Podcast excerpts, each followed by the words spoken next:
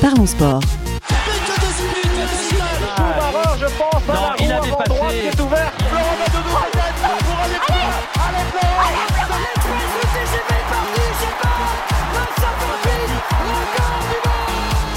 Parlons sport. Une émission animée par Gilles Bombard.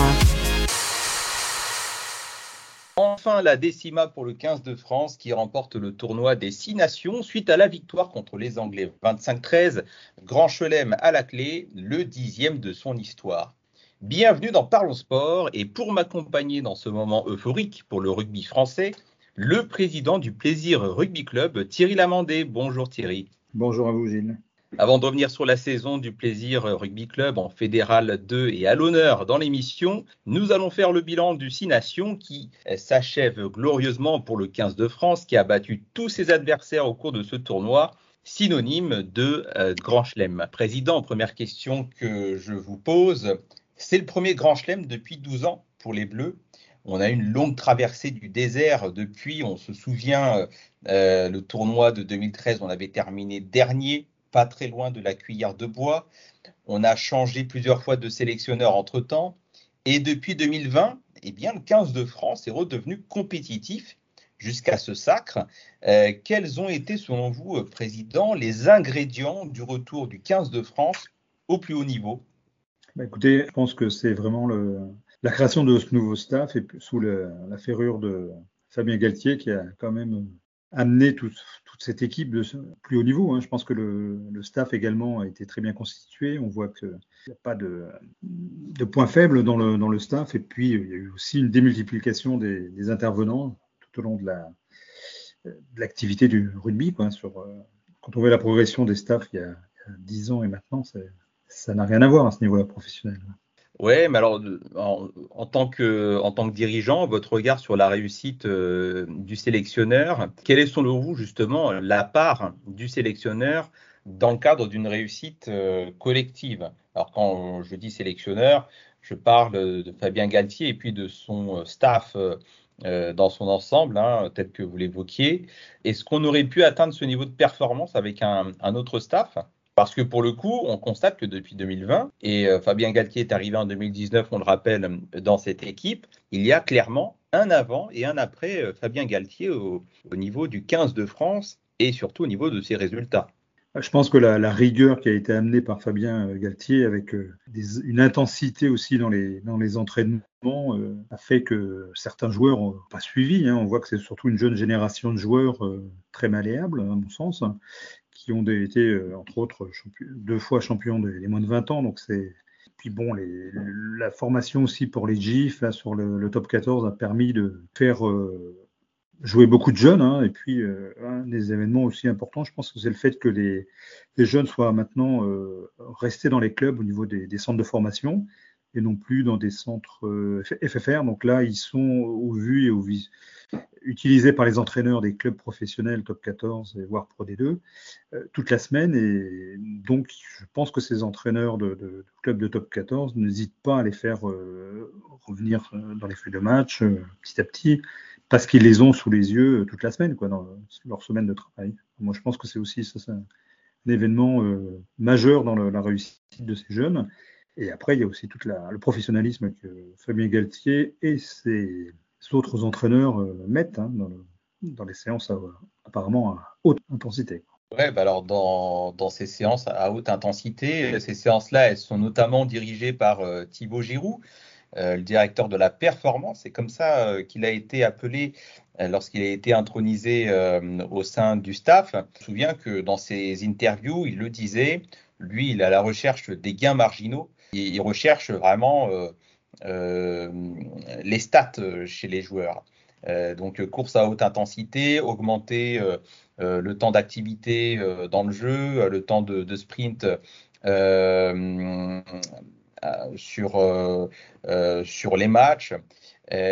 donc c'est ça aujourd'hui qui fait la différence selon vous entre une nation qui a les armes pour aller chercher tous les titres internationaux et une équipe nationale bah justement qui végète dans les 4, 5, 6e places. C'était notre cas, on le rappelle, il y a quelques années. Je pense qu'il faut, on, le voit bien, hein. bon, il y a leur jeu là de, dépossession, donc il y a une analyse de l'état de fatigue des joueurs en fonction de leur jeu, de la forme de jeu qu'ils produisaient. On voit que maintenant, donc, c'est un peu un gain de terrain par moment, mais après, ce qui est à noter, c'est que dès qu'on est dans les 40 mètres adverses, les phases à très haute intensité s'enchaînent et à chaque fois, on voit les essais. c'est pas sur un jeu à une passe, c'est vraiment très complet et vraiment très, rapide, performant, euh, très physique. Euh, je pense que là, c'est les bénéfices qu'ils ont, qui tirent de, des entraînements. Hein. Donc, euh, on voit que c'est vraiment, c'est plus le même rythme dès qu'on est dans les 30-40 derniers mètres. Hein.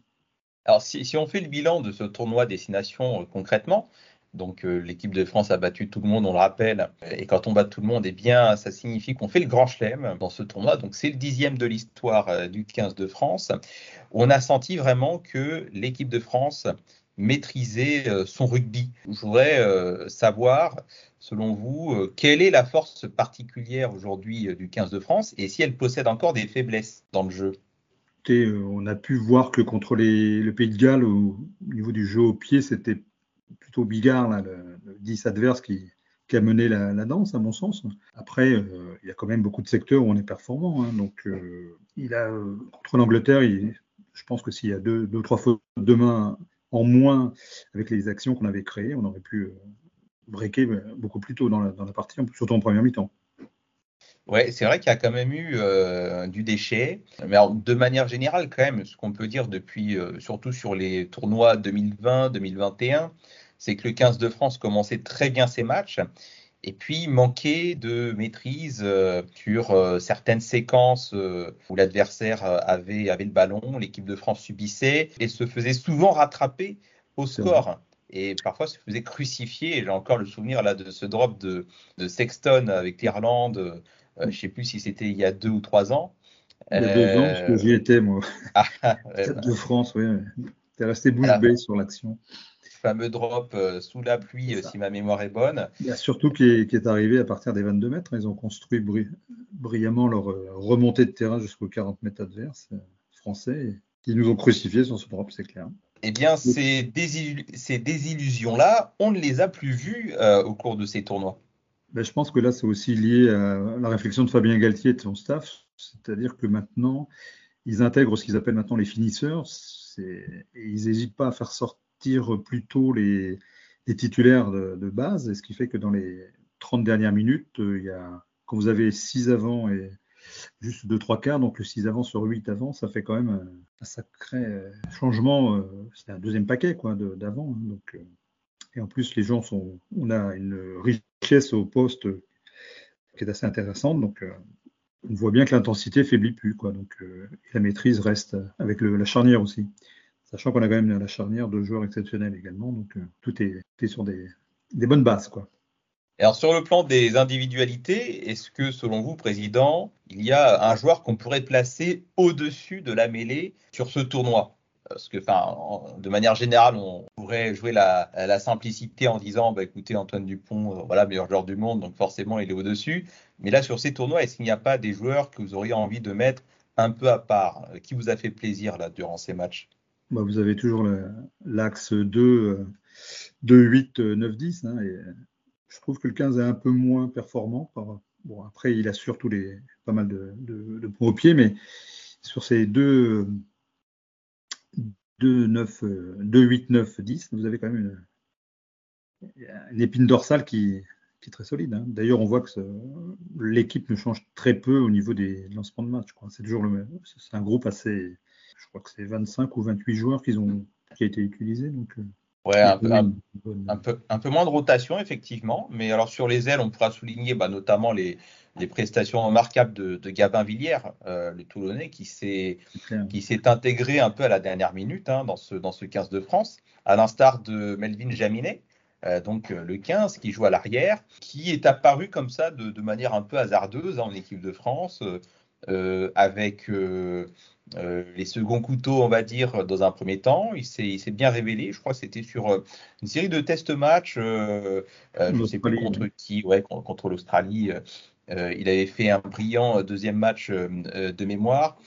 Et bah, il s'est petit à petit installé comme, comme titulaire Pour un premier tournoi destination, ben je, je, lui tire mon chapeau, même s'il a été un peu fébrile au pied, notamment euh, bah, contre, contre l'Angleterre euh, et contre le Pays de Galles, mais ça reste quand même euh, bah, quelqu'un sur qui on peut compter à l'arrière.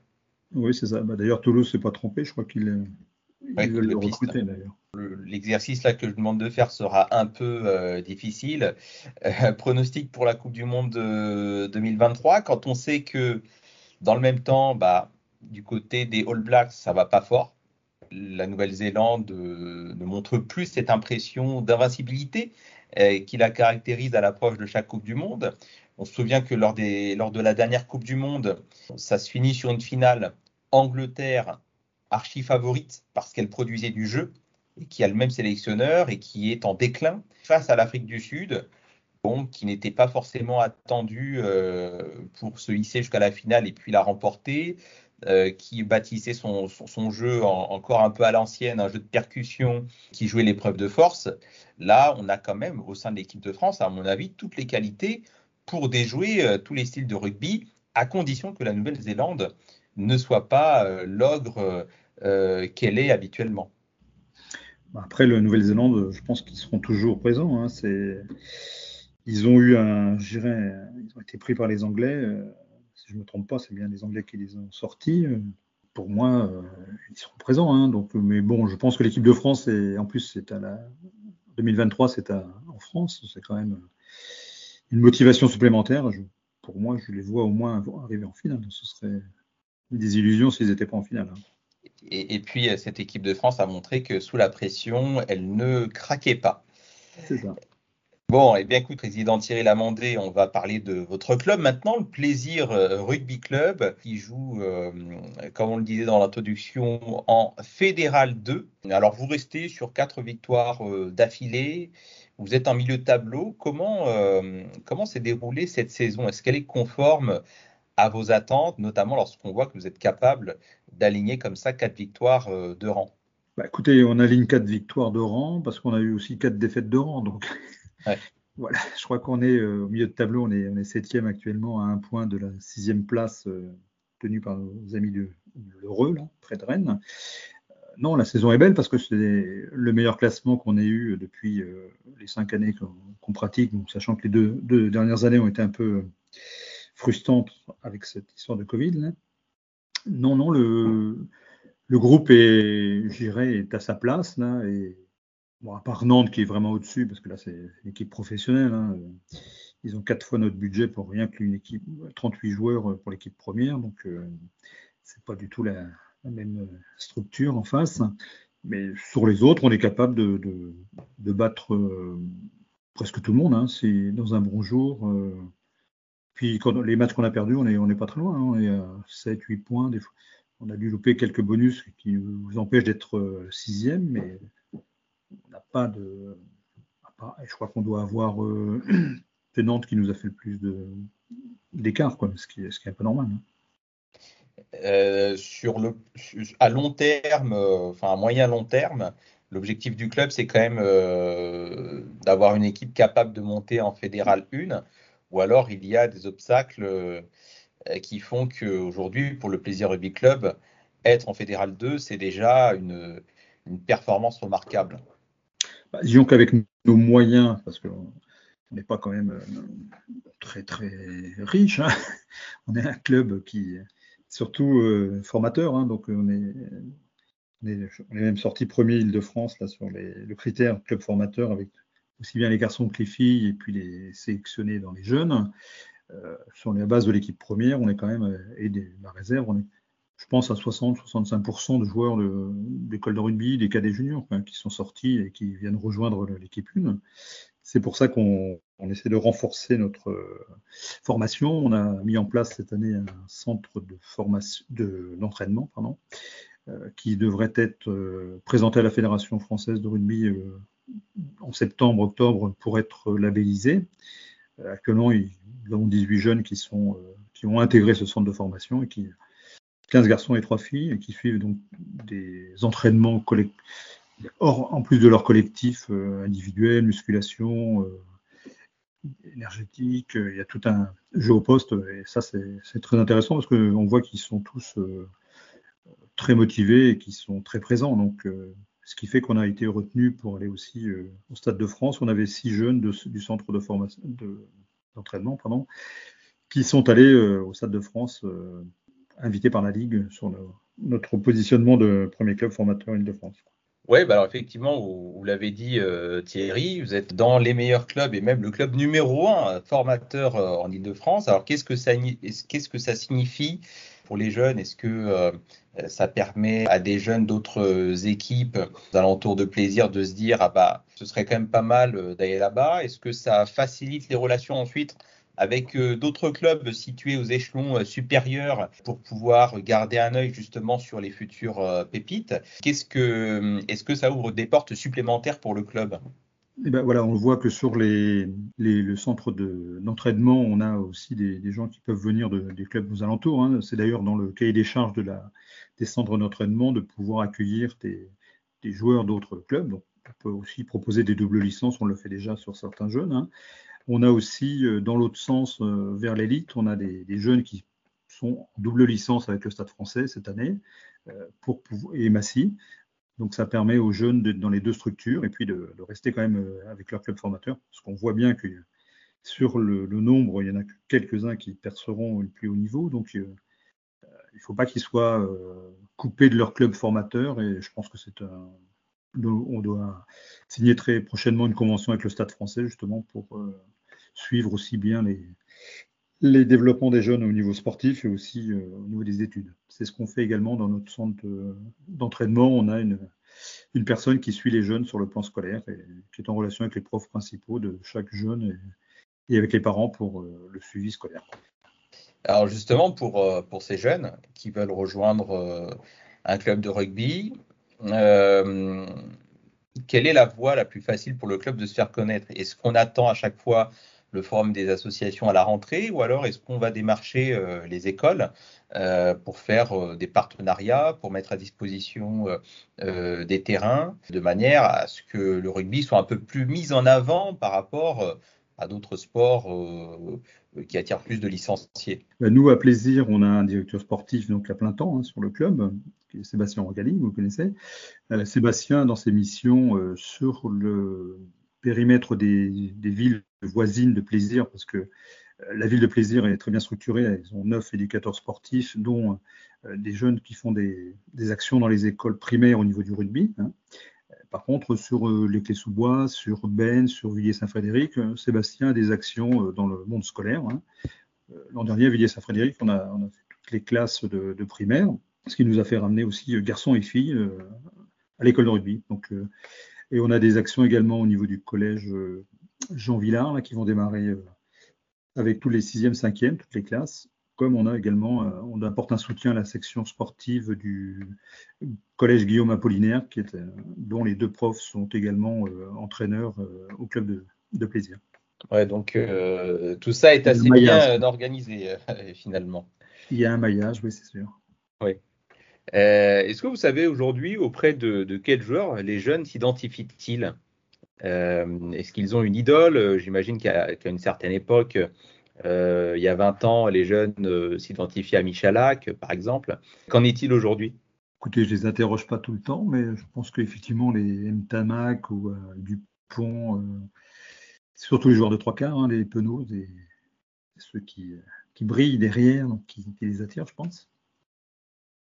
Ouais, vous, constatez ça auprès, euh, auprès des jeunes euh, euh, lorsqu'ils entrent dans un club, ils se disent ah bah tiens moi je joue à la mêlée ou alors je veux être à l'ouverture ou bien sur une aile. Comment ça se passe?